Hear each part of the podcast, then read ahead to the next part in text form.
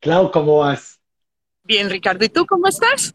Muy bien, gracias. Eh, estoy Bueno, acá esperando a nuestro invitado del día de hoy. Voy a tratar de buscarlo a ver si ya está conectado. Estamos esperando a don Néstor. a don Néstor, así es, que creo que ya está conectándose. ¿Cómo vas? ¿Dónde andas? Estoy en Hamilton, en eh, Bayfront. Ah, ¿Cómo se llama el parque? Divino. excelente, Néstor, ¿cómo estás? Hola Ricardo, ¿cómo estás? ¿Qué tal, Claudia? ¿Cómo vas? Néstor, qué Muy rico bien. verte de nuevo. Hacía tiempo que no te veía. Oye, de verdad que sí. Me encanta verlos hoy domingo con este día tan hermoso que está haciendo. Genial compartir con ustedes la tarde de hoy. Gracias por la invitación. Te cuento que te oyes súper lejos, Néstor. Te vas a tener que acercar al micrófono. Me oigo súper lejos. ¿Qué tal ahora? Bien, excelente, bueno. Así es, y estando los tres aquí ya, podemos darle inicio al episodio número 24 ya de las 18, en donde estaremos hablando de un tema muy importante que es el historial crediticio en Canadá. Sí, yo creo que ese es un tema que a inmigrantes y no inmigrantes nos interesa un montón, porque es que en Canadá, desde mi punto de vista, y ustedes me darán el de ustedes, hay dos cosas que le marcan a uno la vida, la licencia de conducir y el historial de crédito. Aquí el que no tenga historial de crédito es como si no existiera, y el que no tenga licencia de conducir no tiene ni siquiera con qué identificarse para entrar al bar. El historial de crédito es tan importante como tener amigos, como tener salud, como es una herramienta que bien manejada podemos tener el sueño canadiense en lugar de decir el sueño americano. Y realmente hay que saberlo aprovechar. Eso es lo importante. Ahí está, eso que dice Néstor me parece súper importante. Eh, es ese sueño, ¿no? Y, y reconocer la importancia de este elemento para poder llevar a cabo este sueño. Además, porque involucra un montón de cosas. O sea, estamos pensando llegar acá, bien sea que lleguemos como estudiantes o que vengamos con una oferta de trabajo, que lleguemos ya con la residencia, de cualquier forma que sea, pero se vienen un montón de cosas y empieza la gente a preguntar, ¿y me rentan fácil un apartamento? No, porque es que nadie me conoce. ¿Y puedo comprar una propiedad? No tienes historia de crédito. ¿Y el carro? No, es que no tienes historial de crédito. Y, y entonces, y entonces resulta que antes de darle paso a Néstor a que nos diga cómo se crea, yo te voy a hacer una pregunta, Néstor, para abrir esto y es, el fin de semana pasado estuvimos hablando con Jacob Owens, que eh, trabaja con Simply Financial, que es uno de los bancos que tiene ahora la posibilidad de abrirnos los certificados de depósito a término y cuentas bancarias aún desde país de origen antes de llegar. Y él nos decía se puede abrir, o sea, cuando abren estas cuentas, les podemos tener lista, preaprobada, una tarjeta de crédito hasta por dos mil dólares. Y yo creo que aquí entras tú, Néstor, porque yo creo que tú también llegaste en la época en que nos tocaba prácticamente arrodillarnos para que el banco nos diera una tarjeta de crédito prepagada, con seguro de depósito, con yo no sé cuántas cosas más de 500 dólares, pero ahí te suelto la historia porque yo creo que hasta ahí llegamos Ricardo y yo. Ya conseguimos que el banco nos apruebe una idea y para allá, ¿qué hacemos?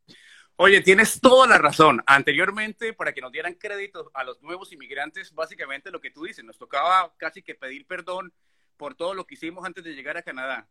Realmente, realmente um, adquirir un crédito antes era más complicado porque tocaba dejar un depósito a término indefinido, por lo menos hasta que empezáramos a crear un crédito, ya sea por 500 dólares o por mil, mientras que empezábamos a crear crédito, que más o menos tenía que quedarse ese dinero en la cuenta del banco en un GAC, certificado de término fijo, por lo menos unos dos años, hasta que el banco Ufa. decidiera, ¿sabe qué? Ha manejado bien la tarjeta de crédito, coja su dinero, venga, le una tarjeta de crédito. Hoy en día las cosas han cambiado significativamente porque se han dado cuenta todos que el crédito uh, es la confianza que tiene el, en el emigrante cuando llegan acá. Una persona sin crédito acá realmente es, está desaprovechando las oportunidades de Canadá. Está desaprovechando sí. las oportunidades, no solamente para comprar bienes y servicios, Claudia, tú misma lo dijiste, para arrendar una habitación, para arrendar un apartamento, para buscar un sitio donde vivir, para buscar empleo. Una persona con mal crédito, buscar un trabajo realmente le cuesta trabajo, conseguir trabajo, realmente. Yo no sabía que revisaban el crédito para conseguir trabajo. Totalmente de acuerdo. Es esa una persona con mal crédito, sobre todo si va a trabajar en un área financiera, realmente pues no, no lo van a aceptar. Hoy en día las entidades, las entidades o las compañías vaya a trabajar en entidades financieras o no, nada relacionado con números, finanzas, le revisan el crédito a la persona para ver si este individuo ha tenido alguna bancarrota, ha dejado por ahí algún pago en collections que dejó atrasado, de pronto alguien lo demandó, le no pagó a alguien, quiere que la gente sea limpia, tenga el historial de crédito básicamente limpio para que usted sea una buena persona y pueda representar muy bien a la compañía a la cual está buscando trabajo. Bueno, en trabajos, por ejemplo, a nivel federal, voy a agregar acá, si, porque yo tuve la experiencia en trabajos a nivel federal con el gobierno, eh, uno de los requisitos es tener buen crédito es muy difícil que puedas pasar de la primera ronda de selección si tienes mal crédito. En especial, por ejemplo, cuando son trabajos cuando vas a manejar información clasificada o información sensitiva, ahí el gobierno te va a decir no, no te pueden dar el trabajo. Va a ser un bloqueo para poder obtener ese trabajo. Bien, pues yo creo que no soy entonces la única sorprendida. Creo que las personas que nos están viendo están diciendo, ¿cómo? Yo eso no me lo imaginé. Yo pensé que necesitaba una buena hoja de vida para conseguir trabajo, pero encima de todo, historia de crédito. Vean, pues. La hoja, de, vida, la hoja de vida le abre las puertas para una buena entrevista. Pero para que le acepten ya el trabajo, hay crédito. Indispensablemente, crédito más todas las credenciales que debe tener, pero el crédito es parte de ellas. Néstor, ¿cómo se crea la historia de crédito? ¿Cuánto tiempo se demora eso en crearse? Listo, ya tengo cualquiera de los bancos canadienses que me abrió la cuenta y llegué aquí el primero de enero y me entregaron una tarjeta de crédito, pero de ahí para adelante, ¿qué? ¿Cuánto tiempo me demoro en que me revisen en un buro de crédito y aparezca que Claudia es una persona decente crediticiamente hablando y cuánto se considera o cómo funcionan esos puntajes o qué es lo que buscan? Oye, mira, una excelente pregunta nosotros los inmigrantes, cuando llegamos a este país y aplicamos para crédito, básicamente los inmigrantes tenemos, una vez recién llegados, lo primero que tiene que hacer una persona acá es ir a sacar la licencia de conducir, abrir una cuenta en el banco y sacar tarjeta de crédito inmediatamente. inmediatamente. Inmediatamente, sí. Esos son los tres pasos que hay que hacerlo apenas uno tiene las maletas todavía sin desempacar. ¿Por qué? Porque el sistema financiero canadiense es uno de los más importantes del mundo, o sea, muy, muy confiable. Entonces, tener una tarjeta de crédito, una cuenta de, ahorros o de checking en el banco, que acá es casi lo mismo, básicamente le está abriendo las puertas al sistema financiero aquí en Canadá. Una vez creado eh, su profile o su perfil en, el sistema financiero, aplica una tarjeta de crédito, así sea estudiante. Hay tarjetas de crédito para estudiantes que puede ser mínimo con 500 dólares, el hecho de que esté mostrando en dónde va a estudiar, qué tan largo es el estudio que está haciendo, el carnet o el certificado de la institución financiera le dan derecho a crédito. Ah, realmente, cuando yo trabajaba en el banco haciendo crédito de tarjetas de crédito y líneas de crédito, eran los tiempos que Claudia decía, que tocaba dejar la mamá empeñada ya para que nos dieran. Realmente. Ahora, una cosa es obtener el crédito y otra cosa es manejar el crédito. Eso, clave. Utilizar el crédito el que tenga crédito en Canadá y no lo utilice, realmente no está haciendo nada tampoco. Está desaprovechando, porque ¿cómo sabe un banco que usted puede, que le pueden pedir, que le pueden prestar dinero 100, 200, 300, 500 mil dólares para comprar una propiedad? Si no sabe manejar o utilizar los mil, dos mil, tres mil, cinco mil dólares que le da un banco para que juegue con ellos, para que trate de comprar. Ahora, es importante que los primeros cinco años de un inmigrante aquí en el país tiene que saberlos utilizar muy bien, porque cualquier préstamo que se vaya a hacer, cualquier loan que se vaya a aplicar, hay muchos beneficios y las entidades financieras hacen excepciones a las reglas. Es diferente cuando alguien aplica un crédito cuando tiene menos de cinco años en el país que cuando tiene más de cinco años en el país. A ver, despacio porque me perdí. Tenemos un grupo de estudiantes, sí, tenemos un grupo de estudiantes internacionales que acaban de llegar, llegaron ahorita la semana pasada. Entonces, listo, ya llegaron y llegaron, supongamos, los que no abrieron la cuenta de país de origen, después de ver esto van a salir corriendo a pedir la, tarjeta de crédito esta semana. ¿Cuánto tiempo se demora, Néstor, en que ellos puedan ir y pedir un préstamo para un carro, por ejemplo? Mira. ¿Cuándo les aparece un reporte? Realmente, una vez esté en el sistema financiero, yo creo que uno después de unos tres a seis meses ya empieza a utilizarla. Desde que utilicen la tarjeta de crédito, ya su perfil empieza. Una vez le den la tarjeta de crédito, ya crearon el perfil, ya crearon el perfil. Ya está. En el Credit Bureau. Ah. Exacto. Ahora es manejarlo, depende de la persona que lo empiece a manejar. Uh, compre aquí en Canadá, no sé, cuando venimos de Latinoamérica, eh, los bancos que ofrecen en los países de nosotros tarjetas de crédito, mucha gente dice, no, es que es muy caro tener una tarjeta de crédito, me cobran fees por manejar una tarjeta de crédito, los intereses son altísimos. Lo ideal de tener una tarjeta de crédito es utilizarla para todo. Va a ir a la tienda a comprar leche, pan, huevos, pague con tarjeta de crédito.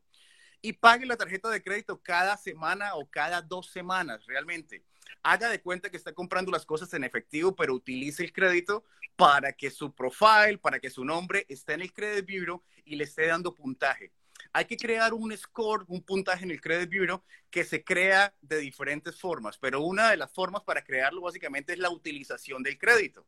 Entonces, los bancos, estas personas que dices, Claudia, que están llegando acá en el país, que son estudiantes, una vez llegaron, vayan al banco, apliquen para tarjeta de crédito, muestren sus credenciales de estudiante internacional y le tienen que aprobar la tarjeta de crédito.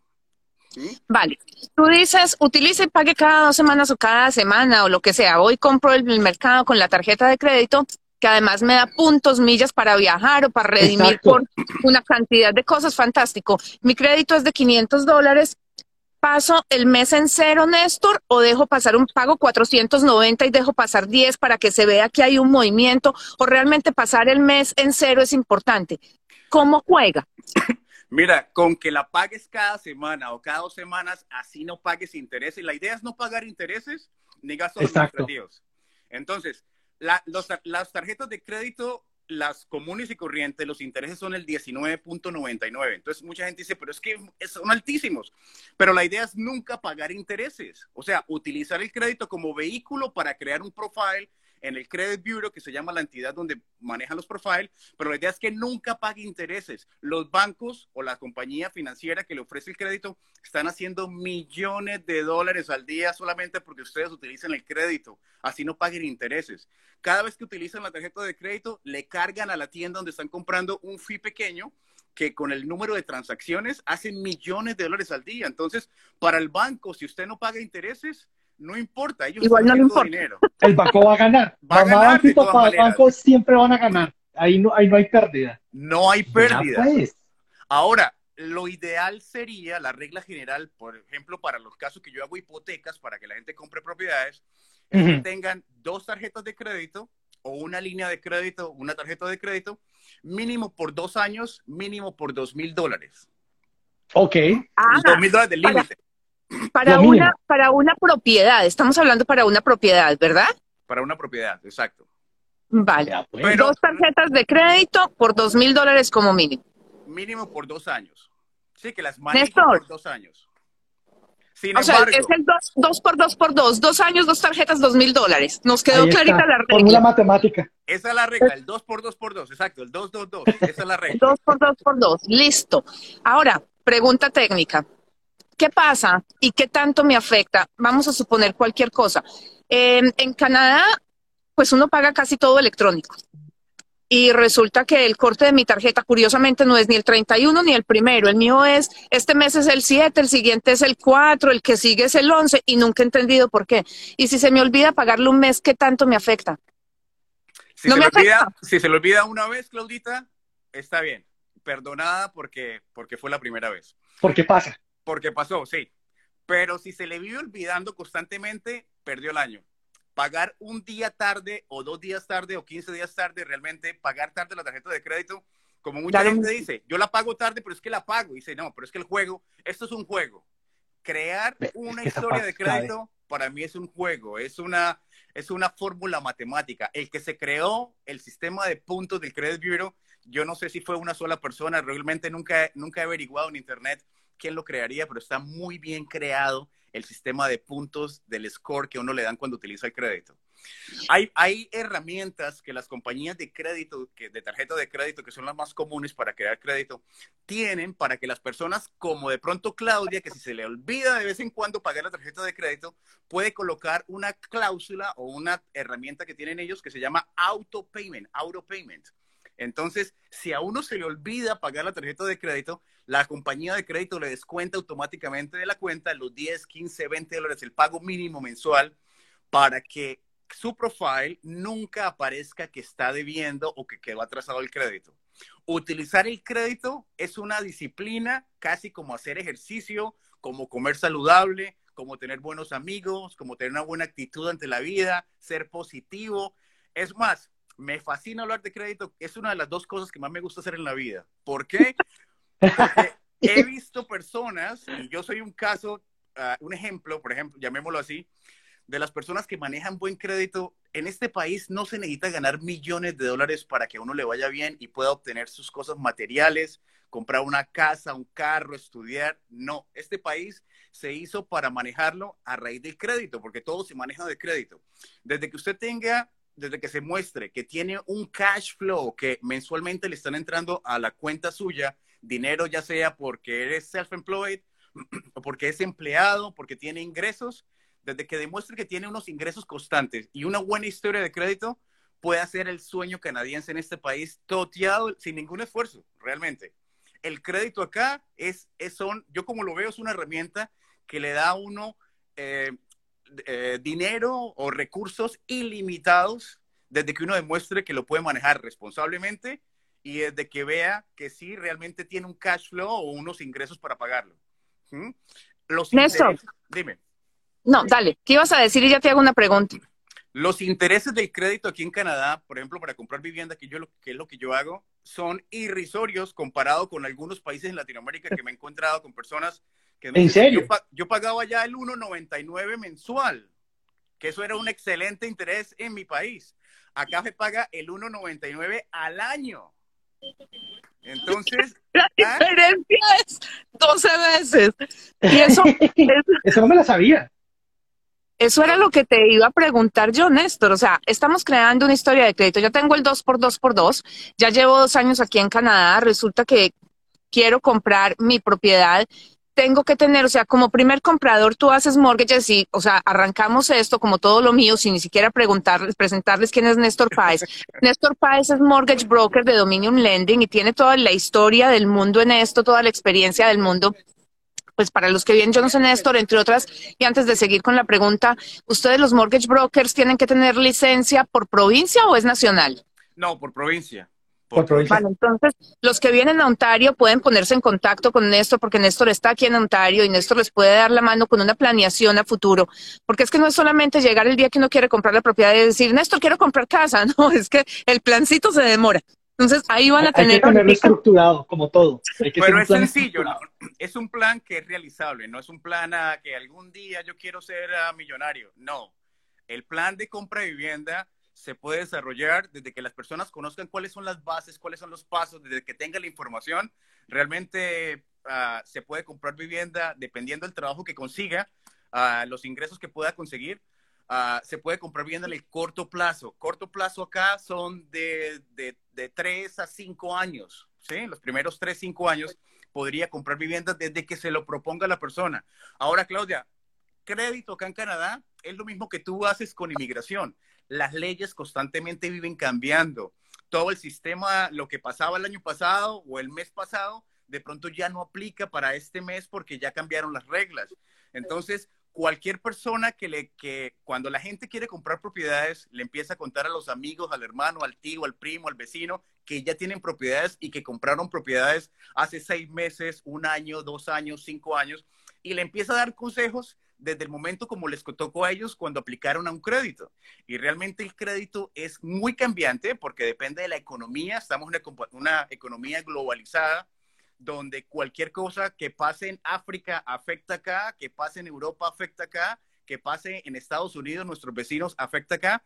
Entonces es una herramienta que vive cambiando, las políticas viven cambiando y antes era mucho más fácil, como decían nuestros abuelos, era mucho más fácil de comprar vivienda según con, las reglas actuales. Entonces, entre más se demoren en comprar vivienda, como van las cosas y como la historia nos está diciendo, es más complicado que les apliquen el crédito porque cada vez nosotros o todos calificamos con el mismo salario, calificamos para menos hipoteca, así como están las cosas. Para allá, para allá iba yo, Néstor, porque yo estoy ahora en el proceso eh, de mi tercera propiedad. O sea, no es que tenga tres. es,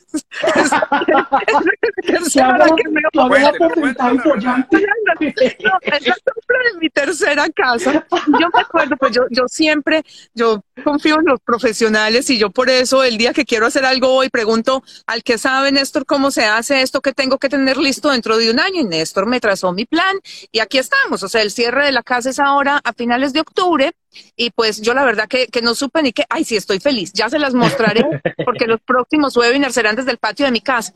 Así no tengo que estar buscando parque cada ocho días. Que Pero la cosa es esa, o sea, yo me acuerdo de haber sido los dos procesos anteriores, procesos relativamente sencillos, porque yo llegaba donde los que sabían, o sea, el mortgage broker, donde la agente de propiedad raíz, donde el abogado de real estate, y cada uno me decía lo que tiene que hacer es esto, esto y esto, yo hacía esto, esto y esto, y la fecha me entregaban mi llave, yo ponía una firma en el papel y chao, me fui. Entonces, a mí me ha parecido lo más sencillo del planeta.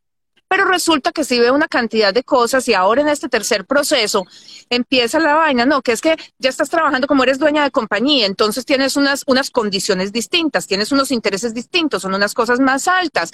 Y empieza a decir, pero pues llevo 20 años en Canadá, o sea, ¿qué está pasando? ¿Qué afecta y qué no afecta esos intereses, Néstor? Ya nos acabas de decir, es el 1.9 anual.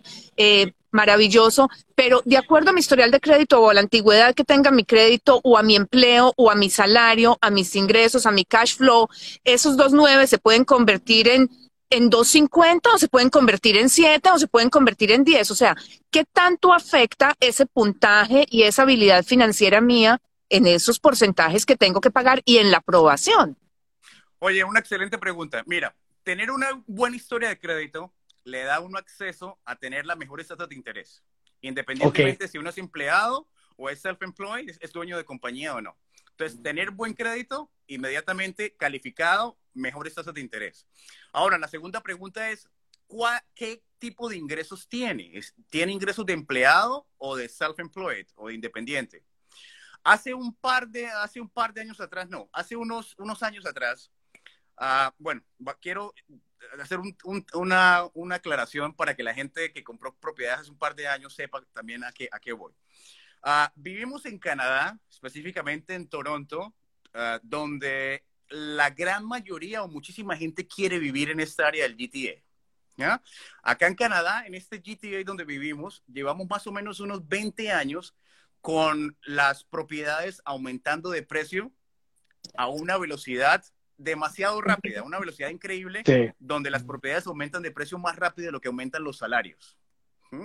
Entonces, uh, llevamos más o menos 20 años creciendo y yo considero que los próximos 5 años va a ser, vamos a seguir en la misma, en la misma constancia. Las casas van a seguir aumentando a una velocidad mucho más rápida de lo que están ahora, porque sencillamente aquí en Toronto no hay más tierra para construir casas, subdivisiones, barrios como cuando estaban haciendo cuando llegamos Claudio y yo hace 20 años, que uno se iba para Steels, al norte de la ciudad, y estaban construyendo 600 casas, 800 casas, 1000 casas, y para nosotros ir a Steels era como ir al, al, final de la ciudad, eso era lejísimo. Hoy en día Steels es un barrio aquí nomás que queda a 10 minutos. Ya se parte más del, del trayecto del diario, básicamente. Exacto, entonces ya no hay ya no hay tierra para construir suficientes casas y la única forma que, que siga creciendo la ciudad de para arriba, haciendo condominios, básicamente. Entonces, las propiedades llegan subiendo de, de precio 20 años. En el año más o menos 2012, y todo pasó cuando se cayó la economía americana en Estados Unidos, que hubo la corrección en el 2008, ah, el, el sistema financiero canadiense empezó a reevaluar cómo estaban haciendo las cosas en Estados Unidos y cómo era aquí en Canadá para no cometer lo mismo y que no pasara la situación que pasó que en un día las propiedades perdieron un 50% o más el valor en Estados Unidos. Entonces, acá en Canadá siempre ha sido una economía muy conservadora comparada con los americanos. A raíz del 2012, más o menos empezaron a crear ah, una serie de cambios el gobierno financiero, el gobierno canadiense en la, parte financiera, donde empezaron a básicamente los que somos self-employed, las personas que somos eh, independientes, para que tengamos acceso a tener dinero ah, barato, económico, a los precios de, un empleado. Hay, hay una gran diferencia en este momento en Canadá si uno tiene ingresos de empleado o si tiene ingresos de self-employed, de independiente. ¿Por qué? Porque un empleado, si se gana 60 mil dólares al año, va a pagar impuestos sobre 60 mil dólares al año. Un independiente, si se gana 60 mil dólares al año, puedes contar, dependiendo de la industria donde se encuentra, puedes contar las visitas que le hacen los clientes, el pago del automóvil, la gasolina, lo que gasta en su negocio para hacer el trabajo. Ah, si tiene empleados, puedes contar empleados y termina pagando de los 60 mil, de pronto termina pagando impuestos sobre 25 mil, porque el resto fueron gastos de, gastos de, de, trabajo. Entonces, de servicio. De servicio, exacto. Entonces, hace unos, hace unos años atrás, no había diferencia entre un self-employed y un empleado. Sencillamente, habían herramientas donde un self-employed decía, oye, yo sí, mi gross de la compañía, lo que mi compañía está haciendo son 60 mil al año, pero ah, yo me gasto 25 mil dólares en, en gastos de operación y realmente, dime. En empleados o en lo que sea. En lo que sea y realmente estoy pagando, estoy pagando impuestos sobre 45 en este ejemplo, sí, 35 en este ejemplo. Y ah, los bancos, cuando uno solicitaba crédito, decían, no, esta persona se gana 60, sí, eh, realmente se gana 60, está pagando empleados. Uh, no, hagamos un stated income, se llamaba la herramienta que había. No, esta persona le, se gana 60. Entonces le prestaban dinero casi que con el gross de, de lo que estaba uno reportando como self-employed. Hoy en día, los bancos, y esto es una regla general del, del gobierno federal, a los self-employed nos prestan plata sobre el valor neto de las utilidades que digamos que tenemos en nuestra compañía. Si tenemos ingresos de 60 mil y estamos pagando eh, impuestos sobre 25 mil, cuando aplicamos a un banco para un crédito, ellos tienen en cuenta que nos ganamos 25 mil al año y no 60 mil. ¿Mm? Entonces, sí, entonces la calificación, el poder de endeudamiento con los bancos tradicionales aquí en Canadá, para los que somos self-employed, se nos disminuyó en un porcentaje altísimo, dependiendo la, dependiendo la industria en que cada uno nos encontremos. Salió... Yo voy a, Voy, voy a, meterla en la cucharada de Néstor porque no sé y tú me corregirás si en tu industria pasa lo mismo. Yo digo con mucha frecuencia en estos webinars que el sistema aprende de lo que nosotros mismos le enseñamos. Y pues seguramente, como pasa en inmigración, que empezamos a encontrar certificados de COVID que no eran legales, pues entonces ya inmigración no te recibe cualquiera, tiene que venir certificado por el gobierno del país de origen, ¿cierto? Empiezan a generarse cosas. Mi pregunta sería tal vez si de pronto lo mismo hicimos con el crédito y entonces los self-employed, eh, pues reportábamos por el lado de lo que me ganó esto, pero por el lado de salarios esto, entonces pues cuando la balanza no cuadra nos dijeron, a ver, paremos. Echa la ley, echa la trampa, básicamente. Echa la ley, echa la trampa, pero sobre todo aquí hay una cosa interesante para vincularlo con lo que nos está diciendo Néstor, y es que para efectos migratorios, los que están buscando residencia, trabajar como trabajadores independientes no les sirve porque es que no suma puntos por experiencia laboral. Entonces, si estamos hablando del 2 por 2 por 2, podría ser bien interesante manejar ese historial de crédito de los primeros dos años, que es más o menos lo que voy a necesitar para sacar mi residencia permanente en términos regulares, así sea que me toque buscar un tratado de libre comercio o que de pronto lo pueda hacer por el Canadian Experience Class, una nominación provincial, y tengo los dos años que necesito de crédito como empleado, ¿cuánto me baja hoy en día? Sé que cambia todo el tiempo, Néstor, pero ¿cuánto puede ser la diferencia entre un interés de un self-employed hoy con un trabajador hoy, a tasas de hoy, que sé que han sido las más bajas de yo no sé cuántos años, pero ¿cuánto es la diferencia? Mira, eh, vamos a hablar de tasas fijas, por ejemplo. Un empleado que tenga buen crédito y aplica un mortgage en este momento podría tener una tasa fija, digámoslo, del 2.39.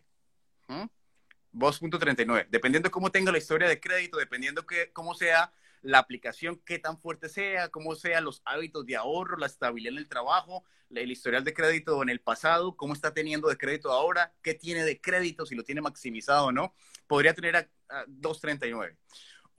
una persona que es independiente, que también tenga las mismas características, podemos estar hablando de, para empezar, de un 279, por ejemplo, 279, pero si no si tiene income suficiente, si tiene income suficiente en documentos, puede también calificar a un banco al 239. Pero si no tiene income suficiente en documentos y tenemos que ir a bancos alternativos especialistas en self-employed, ah, estaríamos hablando más o menos de que empiezan las tasas en un 2,79. Dependiendo de qué, dependiendo de dónde esté ubicada la propiedad, qué tipo de propiedad esté comprando, ah, qué, ingresos necesita, eh, demuestra, en qué industria se encuentra, cómo está el cash flow de la persona en este momento al aplicar, cómo fue el año pasado. O sea, no solamente es como inflar y hacer botellas, no. Esta gente que analiza el crédito, ellos miran, ya se conocen esto, o sea, acá no estamos inventando el agua. Esta gente que hace crédito realmente tiene un sistema muy bien creado que realmente a uno lo define por el crédito. Yo cuando me encuentro con alguien, hacerle una, hacerle una aplicación de crédito y más o menos hablando con la persona y le hago el pool de credit bureau, o sea, le saco los, la información del crédito, más o menos ya sé a qué, a qué, qué esperar, ¿ya? Uh, el crédito, la personalidad, uh, los hábitos de ahorro, uh, qué tan organizado sea la persona o la familia, si tiene, si son, si son victimarios o si son emprendedores. Upa, está buena esa esas personas que creen que, que, todo el mundo está en contra de ellos y que todo y que ellos son los pobrecitos, ah, se notan el crédito también. O sea, no, no, estoy generalizando, pero, pero sí tiene mucho. No, está bien, está bien, está bien como lo dices. Néstor, una pregunta. ¿Qué tan fácil es endeudarse en este país? Muy fácil. Lo difícil es pagar. Mm. Muy fácil endeudarse, porque uh, si, uno, si uno demuestra confianza, confianza me refiero que es honesto, que trabaja bien, que, que tiene uh, trabajo constante. Hay personas que trabajan todo el tiempo, sea invierno, no invierno, self-employed, no self-employed. Uh, la actitud, realmente le pueden dar crédito en muchos sitios. Personas con mal crédito, con mal, con mal crédito, no, llamémoslo, personas que no tienen la dicha de tener un buen crédito, sí. uh, hay compañías, entidades financieras que se especializan en ese tipo de personas también y le dan crédito. Así tenga el crédito lo más bajo posible porque igual no le van a prestar al 2.39, le van a prestar al 4.75, al 5%. O sea que esta gente también está haciendo cantidad de dinero con las personas que el crédito no lo tienen, no lo tienen en el estado que deberían tener. Acá claro. hay compañías de crédito para personas que, le, que tienen buen crédito y para personas que no lo tienen. Entonces, endeudarse es muy fácil porque siempre va a haber alguien que le dé plata, que le preste. Eso que es, es muy, sí. dale, dale, dale, dale, no, no, no, no, iba, no, iba a decir eso, es que aquí es muy fácil, es que uno va a cualquier lado y aquí cualquier persona vea, necesita plata, téngala. Es que va uno al supermercado y le ofrecen la tarjeta de crédito del supermercado. ¿Qué tan bueno es que yo reciba todas esas tarjetas de crédito, Néstor? Oye, uh, es bueno siempre y cuando las utilice y las pague. Vea, ok. Acuérdense que el crédito, cualquier crédito que uno tenga, hay que pagarlo. Cualquier crédito hay que pagarlo. O sea, no hay nada. ¿Y, ¿y qué pasa si no lo utilizo? O sea, tengo 10 tarjetas de crédito porque aquí entro a Walmart, a Canadian Tire, a, a, entro a cualquier metro, no frills o cualquier supermercado, me ofrecen una tarjeta de crédito. Hoy en día me lo ofrece la estación de gasolina. O sea, tengo 10 tarjetas de crédito guardadas en, en el cajón de la mesa de noche. No las he usado. ¿Me sirve o no me sirve? Sí sirven, siempre y cuando las utilice de vez en cuando. Yo también tengo varias porque si voy a comprar uh, en, algún, en algún centro comercial, le dan un 80% okay. si, si, si, utiliza la tarjeta de crédito de ellos. Si voy a, a, a, otro almacén a comprar groceries, me devuelven la, la, cuota de mantenimiento de la tarjeta de crédito, o sea, me pagan. Entonces, es bueno tener tarjetas de crédito. Uh, no vale la pena tener más de cinco tarjetas de, o sea, manejar las tarjetas de crédito, porque igual si tiene muchas, Claudia, de pronto no se acuerda en pagarlas todas y en lugar de ayudarse, lo que pasa es que se está deteriorando la historia de crédito y no vale la pena. Ahora, eso me pasó a mí. Sí, tener tarjetas de crédito, si no las utiliza, tampoco sirve. La cosa es que las utilice. Ahora, cuando piensen cancelar tarjetas de crédito, cancelen las más nuevas, no cancelen las más viejas. Yeah porque el sistema de puntos es, una, es un conjunto de varias acciones como, como, se, como funciona. La diversidad del crédito, si utilizar tarjetas de crédito únicamente sirve para crear profile, pero también es importante si tiene créditos de tarjetas de crédito, de líneas de crédito, de pagos de automóvil, de student loans, o sea, todo dependiendo del tipo de crédito que tenga, tiene un, un puntaje diferente. Dependiendo la antigüedad del, de la, del credit facility, llamémoslo así, desde cuándo abrió la tarjeta de crédito, también las tarjetas que, tengo, que son más antiguas dan más puntos. a la gente que utiliza tarjetas de crédito y que de pronto de un momento a otro, ah, por, por, ejemplo, algo que pasa muy frecuente acá, que he visto entre los inmigrantes, que a veces se les deteriora el crédito, es porque cuando están tratando de tener servicios de Internet, ¿sí? Van a la, una compañía de Internet o de teléfono celular y de pronto les cobraron 80 dólares más de la cuenta por alguna cosa, algún error, y la gente se puso bravísima con la compañía y cómo así que me cobraron 80 dólares, pues ahora no les pago y me voy para la competencia y saco mi teléfono de allá. Y se van y lo sacan y dejan esta cuenta ahí abierta. Esa compañía de teléfono ah, claro. que le está cobrando los 80 dólares, tarde o temprano, usted los va a pagar esos 80 dólares más intereses sobre los intereses y fuera de eso, tiene el día que aplica un crédito, va a pagar más intereses porque esa cuenta del teléfono la mandaron a Collections y de Collection la mandaron a una agencia para conseguir los préstamos ya cuando están perdidos los bancos o las, o las compañías de teléfonos. Y el día de mañana, si va a aplicar un mortgage, no le dan el 239, le van a dar el 245 sobre 400 mil dólares solamente por 80 dólares que no pagó algún día. O sea, va a pagar más intereses sobre todo, sobre todo lo que vaya a comprar con tarjeta de crédito. Entonces, realmente acá en este país no vale la pena pelear y dejar todo tirado sencillamente porque creemos nosotros que han sido injustos. Acá hay que pagar lo que nos y después cobrando, y después sí, negocie, no, pelear, sencillamente busque una solución. Busque una solución con el, de acuerdo el pago. Néstor, me afecta la historia de crédito dejar de pagar impuestos en Canadá. O sea, si yo me retraso en el pago de mis impuestos con el gobierno canadiense, me afecta. Le afecta porque el gobierno canadiense le coloca, si no paga impuestos, le coloca una nota en su credit bureau, en el historial de crédito, diciendo que usted no ha pagado impuestos y absolutamente nadie le va a dar crédito en Canadá. ¿Cuánto tiempo me demoro federal? Deber impuestos acá a Canadá, deber impuestos al país, es algo que no se hace. Brutal. Sí, no, no. ¿Cuánto tiempo me demoro yo en pasar de una historia de crédito que viene con problemas. Se me olvidó pagar la cuenta del celular eh, y se me olvidó dos veces la tarjeta de crédito y peleé con Rogers, no le quise pagar la cuenta. Listo, ya tengo ahí cuatro, cuatro marquitas en un año y eso me bajó mi puntaje de crédito. ¿Cuánto tiempo me demoro yo en, en recuperar eso que perdí? Mira, depende cuánto tiempo lo arregles. Si peleaste con Rogers, arregla lo de Rogers inmediatamente y para aumentar el puntaje dependiendo de cuánto se bajó. Dañar un puntaje de crédito se dañan seis meses. Arreglarlo puede demorarse dos a tres años dependiendo de qué fue la gravedad de lo del crédito.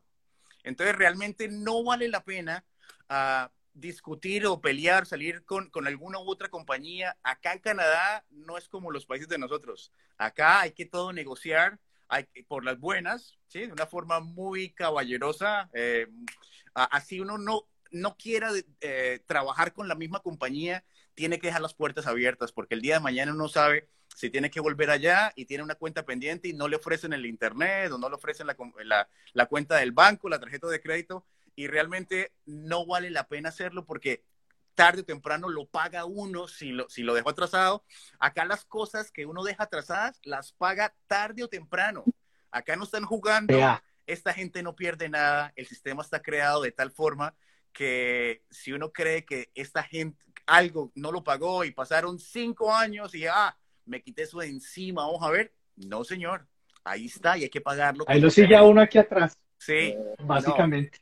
Néstor, llevamos un rato hablando del puntaje, el puntaje, el puntaje. ¿Cuál es el puntaje de, de la historia de crédito? O sea, ¿dónde se considera, dónde arranca, dónde se considera decente dónde se considera muy bueno y cuándo me van a aplaudir y me van a llamar para ofrecérmelo en vez de que yo lo tenga que pedir. Mira, el que creó el sistema de crédito, el puntaje está entre 300, va entre 300 y 900. ¿Sí? No me preguntes por qué 300 y por qué 900. Empieza entre 300 y 900. Un crédito aceptable para que le presten plata a uno de los bancos tradicionales, hasta hace un poco de tiempo, fue 680. 680. Un crédito para tener un puntaje de 680 es porque utiliza el crédito y lo paga. Lo utiliza y lo paga. Lo utiliza y lo paga. Se fue de vacaciones y de pronto, ah, pagué tarde una vez. Ok, pagó tarde una vez, pero utiliza y paga. Pueda que de pronto ah, se le olvidó en, en un año que se le olviden un pago tarde, sí, puede tener 680 fácilmente sin ningún esfuerzo. Un crédito bueno está considerado de 720 para arriba, 720 para arriba. Hay personas que tienen crédito de 800, ah, pero realmente el puntaje de crédito depende de muchas variables, no solamente de pagar a tiempo. También, si tengo una tarjeta de crédito de 10 mil dólares y la tengo utilizada hasta 9.500, o sea, estoy utilizando el 95% del, de la, del crédito disponible y lo tengo por bastantes meses, el crédito mío, el puntaje en lugar de subir, empieza a bajar porque eso demuestra que no tengo cash flow, que no tengo los fondos suficientes para pagar esa deuda, entonces no me puedo endeudar más. Ahora, hay, dos compañías grandes aquí en Canadá que manejan el crédito, TransUnion y Equifax. Canadá, TransUnion Canadá, Equifax Canadá. Para una de esas dos compañías, si uno quiere dejar o necesita, no es que quiera, necesita dejar balances en una tarjeta de crédito, coloquemos el mismo ejemplo. Tengo una tarjeta de crédito de 10 mil dólares. Tengo dos tarjetas de crédito, una de 10 mil y otra de, ok, dos de 10 mil. Pagámoslo fácil el ejemplo. Listo, va.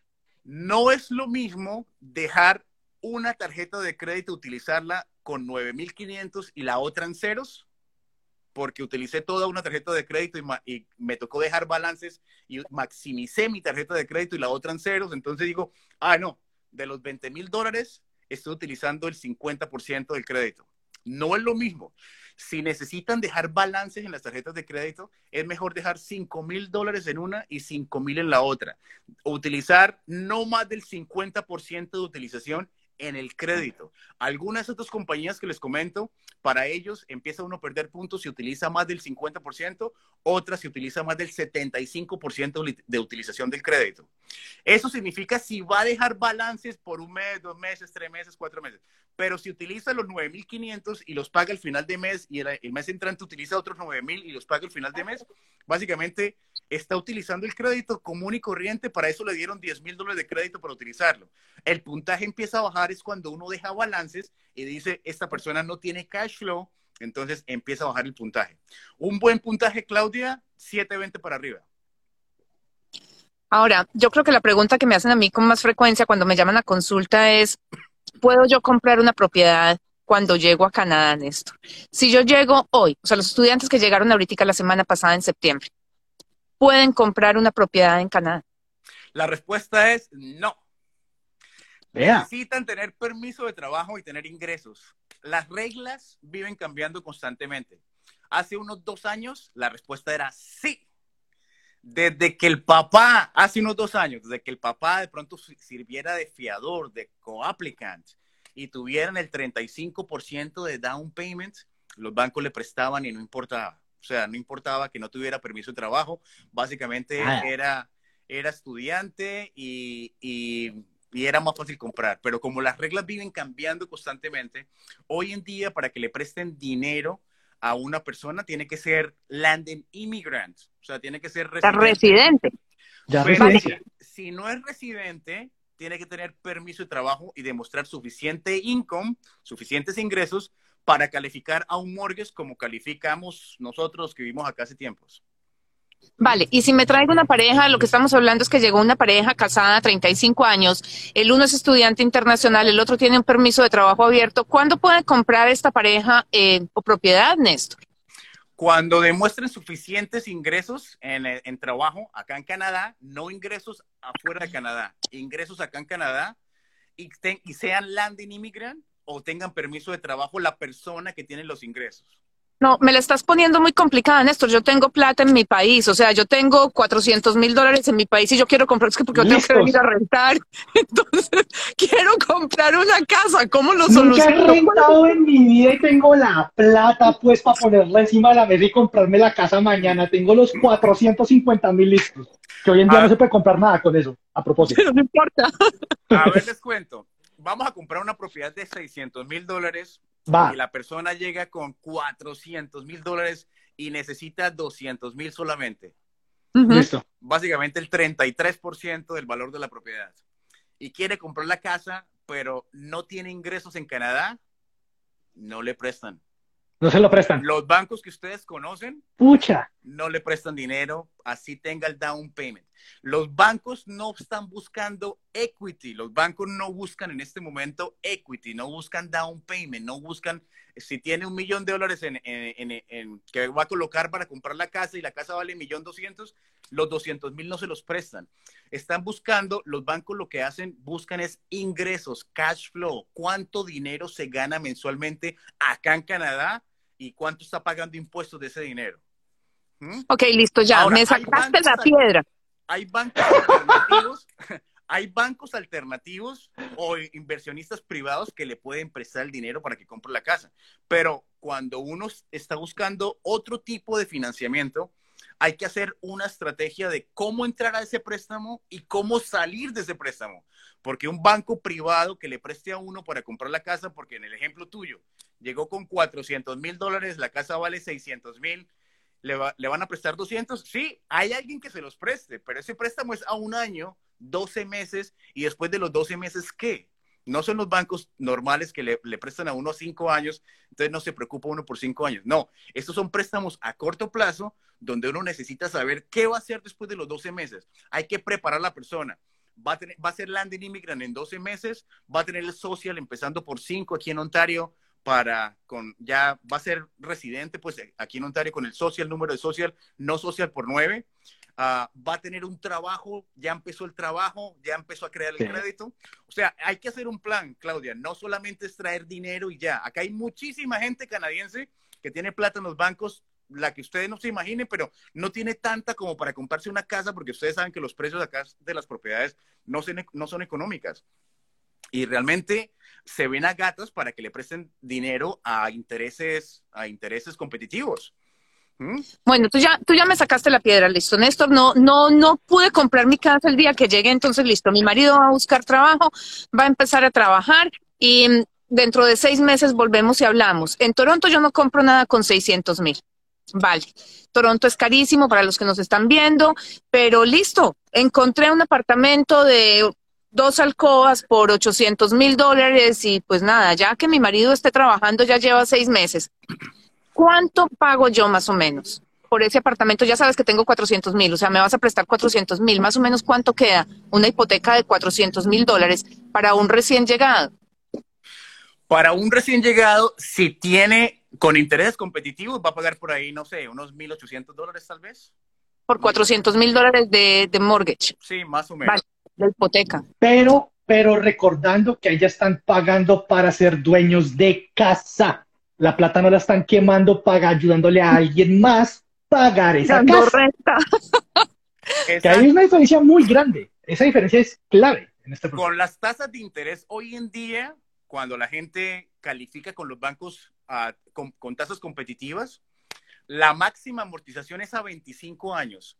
Y del pago que están haciendo del mortgage, de la hipoteca, casi un 60% va a, casi que paga 55 principal, 45 intereses, puede jugar entre o 45, 55 intereses, 45 principal, o sea, más o menos entre un 50, 60% puede ser uno o lo otro, o sea, intereses o, o, capital, dependiendo el, el tipo de, de interés que tenga en el momento.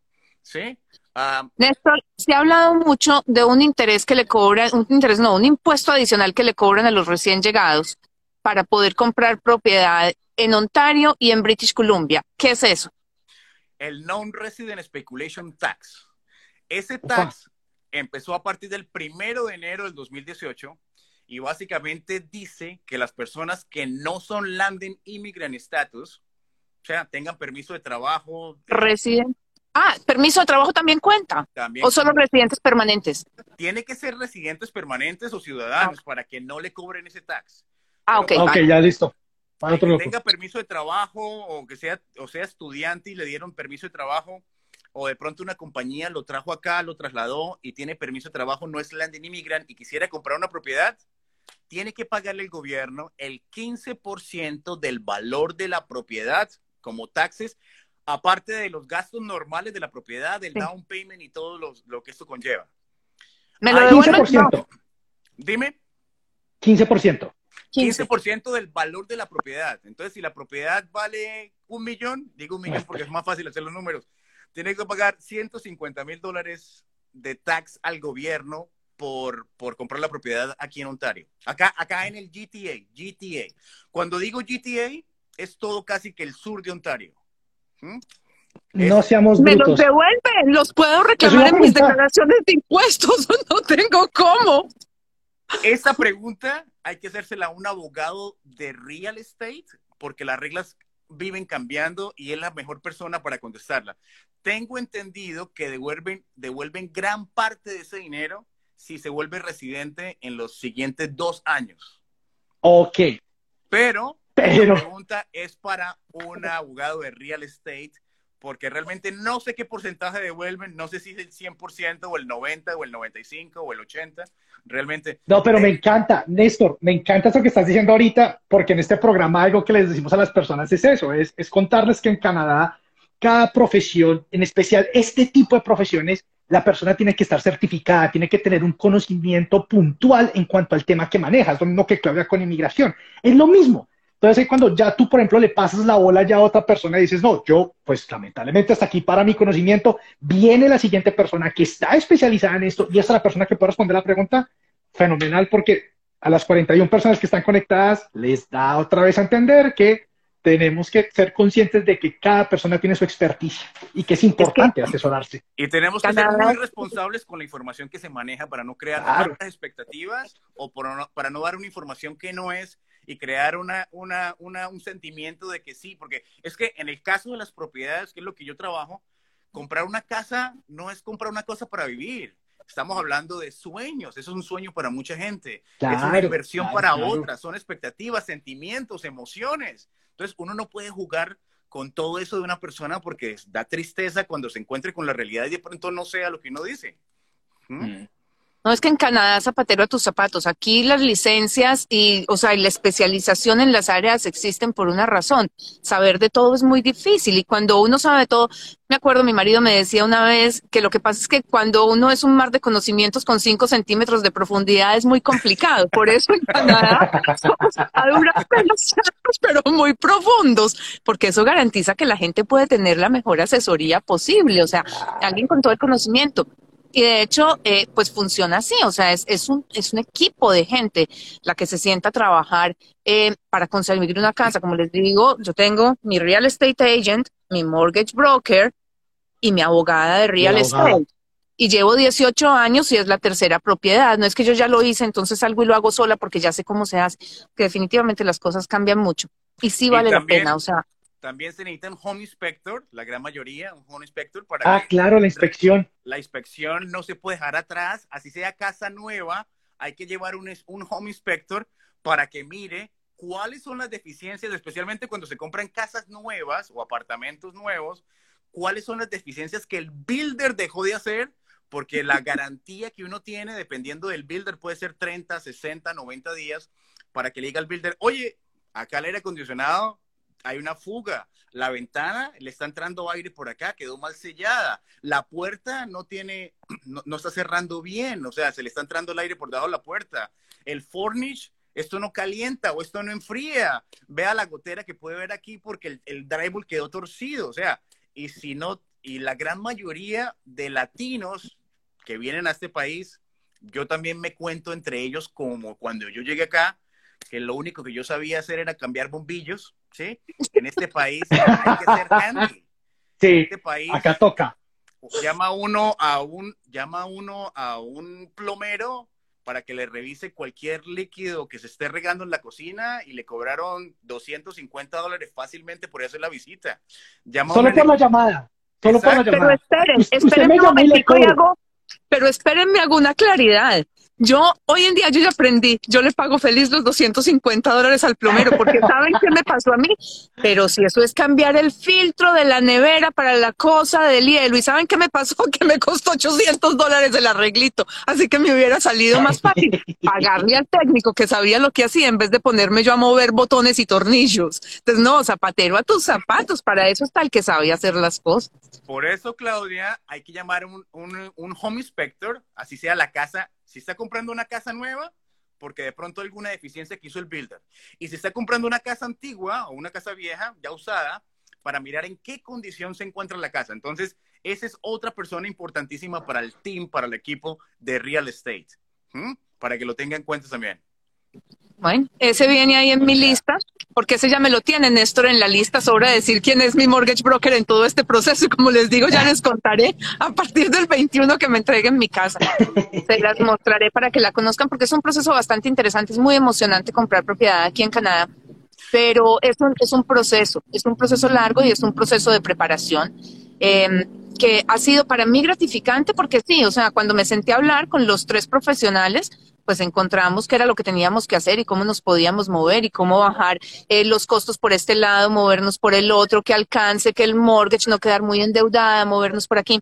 Pero todo eso dependió en gran medida justamente del trabajo que hizo Néstor con el, el, historial de crédito nuestro, el nivel de endeudamiento, cómo bajarlo, cómo mejorarlo, cómo hacerlo aquí. Y bueno, ni para qué les digo cuál fue el resultado, fue maravilloso.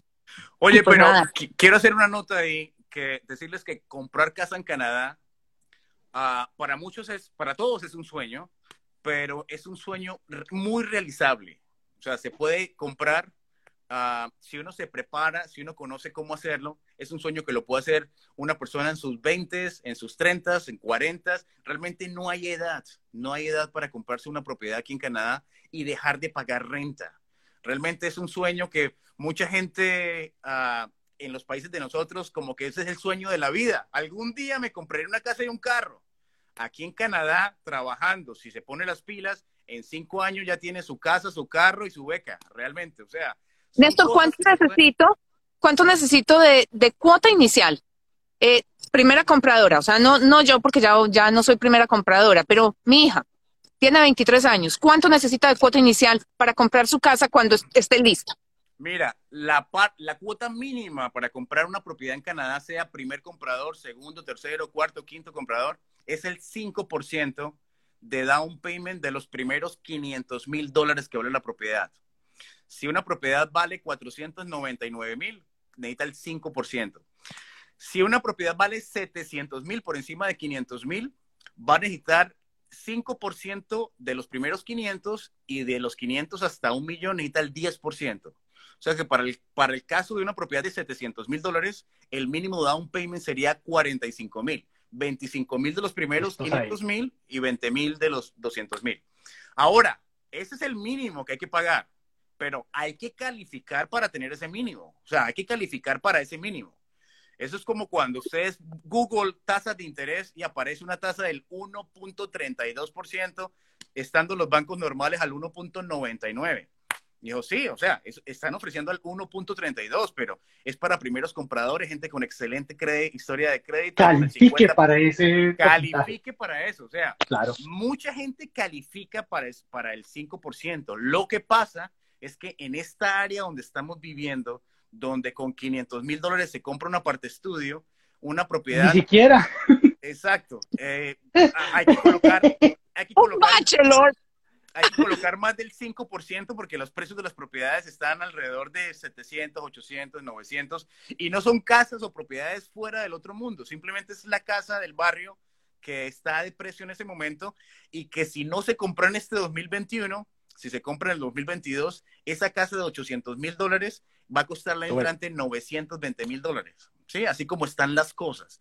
Ahora, si compran propiedad, y la idea es comprar propiedad para que dejen de pagar renta, la primera propiedad que se compra, no he conocido, bueno, he conocido dos personas nomás de los cientos que he hecho de mortgage, cientos de, personas que le he ayudado. Nunca la primera propiedad es la casa de los sueños, métase eso en la cabeza. Hay personas que están viviendo en un apartamento rentado, en un edificio viejo, carajo, buen apartamento, pero hay apartamentos de edificios viejos uh, que tienen la cocina viejísima, los baños viejísimos, ¿sí? Que son muy buenos apartamentos por el área y todo, y se quieren comprar un palacio, entonces tienen el dinero ahorrado y no compran nada esperando que puedan calificar para el palacio que quieren. Realmente aquí en Canadá el juego no es ese. El juego de real estate es comprar la propiedad que usted califique. ¿Cuándo es el mejor momento para comprar propiedad? ¿Cuándo es el mejor momento? Cuando usted, el momento que tenga la plata. Cuando usted califique para el mortgage, es el mejor momento de comprar. Ahí. La, el, el, el, el negocio o el mercado o el sector de real estate aquí en Canadá es cíclico. En los meses inviernos, de pronto se pueden conseguir mejores precios que en los meses de verano, porque no mucha gente quiere salir a menos 20, menos 25 a mirar casas, porque dice que para qué. No va a poder mirar el techo de la casa porque está lleno de nieve, entonces no saben qué características está el techo. No saben si el pasto, la grama está bien cuidada o no, porque está lleno de nieve. No saben si el aire acondicionado funciona o no, porque están colocando calefacción. Entonces, para eso necesitan un home inspector para que les digan todas estas cosas, pero, pero mucha gente ah, no sale a comprar y en invierno se pueden conseguir mejores deals, no significa que en verano no. Ahora, dependiendo de la economía también. Mucha gente pensó que con el COVID los precios iban a bajar.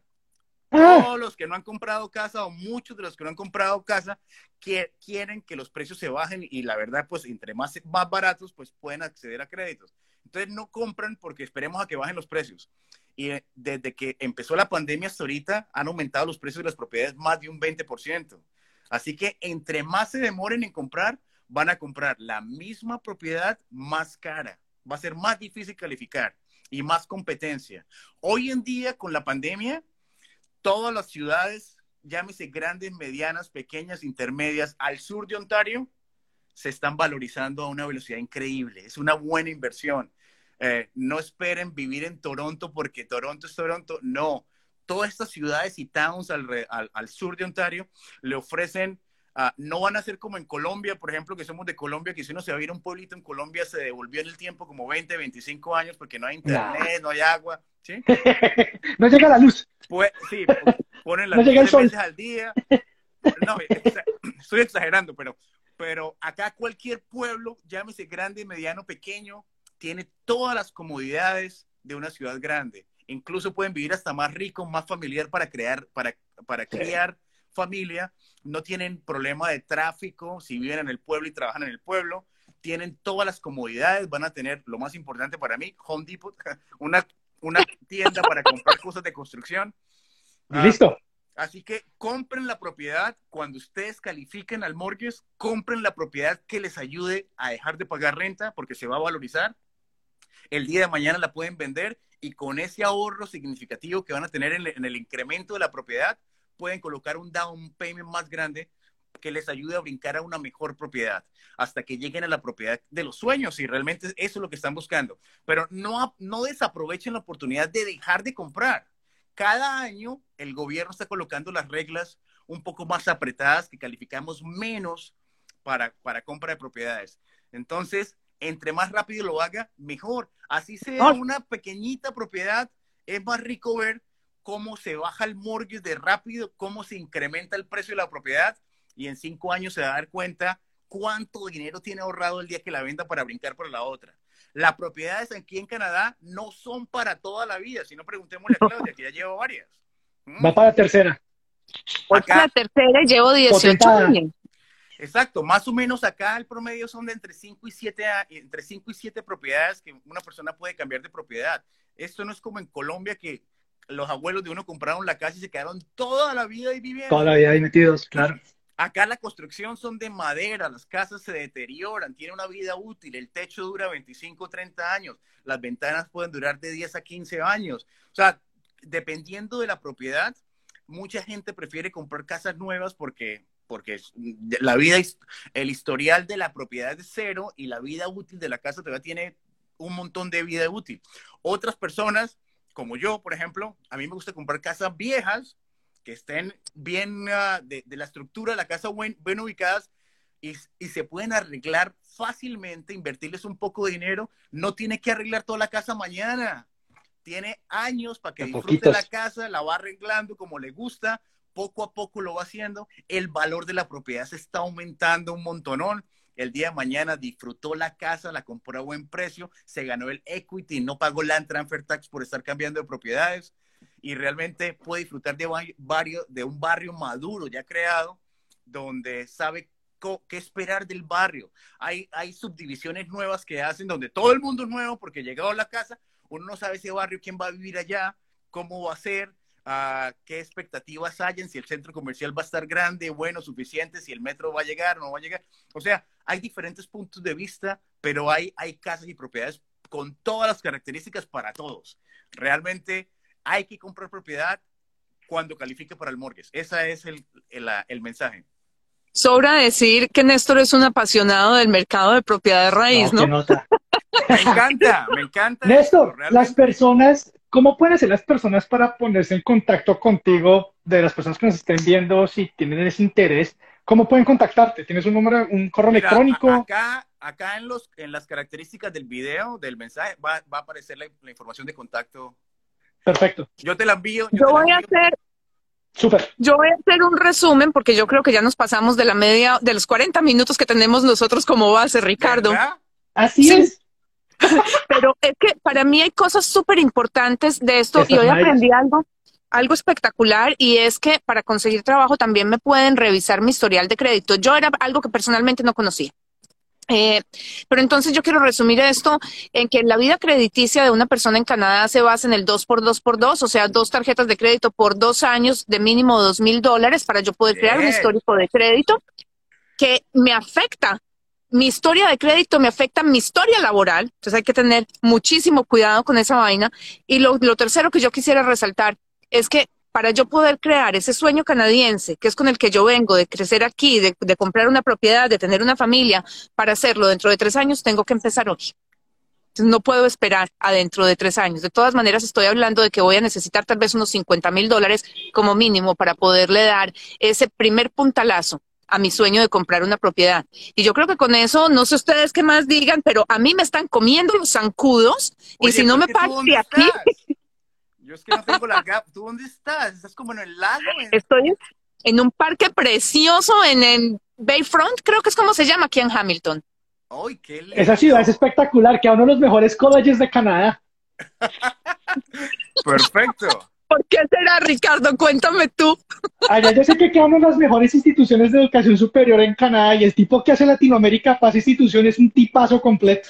Lo único que voy a decir. Yo, yo, algún, día, algún día les voy a presentar quién es el que maneja estudiantes internacionales de Moja College. Es un tipo que se llama Ricardo Rivera, pero un día de estos se los presento a todos. Oiga, no, Néstor, muchas gracias. De verdad, excelente esta presentación. Se nota tu pasión. Te agradecemos muchísimo por la información que nos diste. Claudia aprendió algo, yo aprendí algo el día de hoy. Sé que las personas que nos vieron y las que van a ver el video y las que van a oír el podcast van a aprender muchísimo. De verdad, muy agradecidos contigo. Oye, más agradecido estoy yo porque me invitaron, por haberme invitado a este encuentro de las 18, es que se llama. Uh, me Así encanta, es. ustedes tienen una energía espectacular, por eso es el, el éxito del programa. Uh, Muchas gracias. Realmente, uh, la forma como lo llevan es una conversación entre amigos donde realmente cualquiera puede preguntar lo que se nos ocurra, de eso se trata. Uh, yo me quité la, la, careta de mortgage broker y estaba como Néstor Páez dando todo mi punto de vista para que nos preguntaran uh, lo, que, lo, que, lo, que, lo que se les ocurriera. Realmente, lo que dice Claudia, um, yo también aprendí, he aprendido muchísimo con Claudia de todo lo que hace inmigración. La verdad la respeto muchísimo como profesional y como amiga también es excelente. Y tiene un esposo increíble. Tengo que echarle flores porque a veces... es un tipazo el hombre. Es un tipazo. Es un tipazo. Dejémoslo así. Chicos, un millón de gracias a los dos por haber estado aquí. De verdad, Ricardo, yo a ti nunca te agradezco este espacio espectacular no, no, porque no. de verdad que lo disfruto muchísimo.